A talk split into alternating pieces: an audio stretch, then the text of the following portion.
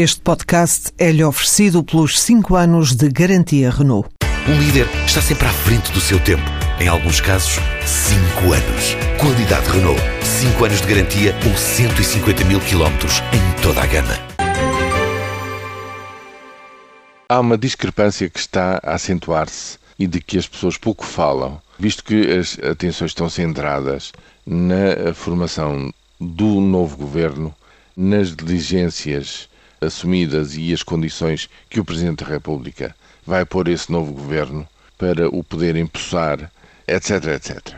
Estou a falar-me da discrepância, uma verdadeira dissonância de visão sobre aquilo que se está a passar no continente europeu no quadro da economia global em termos de previsões económicas. A Comissão Europeia, as instituições europeias e vários líderes europeus têm vindo a dizer que a viragem da economia na Europa está próxima, estará a ocorrer ao longo deste semestre e, portanto, a recessão se resume a um episódio breve e pouco profundo, voltando ao crescimento no próximo ano de 2014. Mas o FMI publicou ontem a última atualização das suas previsões económicas mundiais, nas quais o aspecto principal é justamente um agravamento dessas previsões devido ao agravamento previsível da economia na zona euro.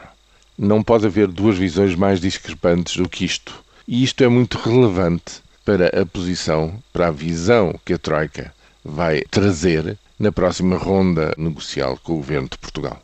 O governo de Portugal, seja quando for eh, eh, que estiver já empossado e em condições de avançar para a oitava revisão do programa de assistência de Portugal, precisa de ter uma ideia muito clara de dizer o que é que pensa de tudo isto, em que condições estão a atuar as exportações de Portugal, qual é o impacto da procura externa sobre a nossa economia, que condições tem para poder avançar, para estancar a queda do investimento, a queda do emprego e a queda do próprio produto interno bruto.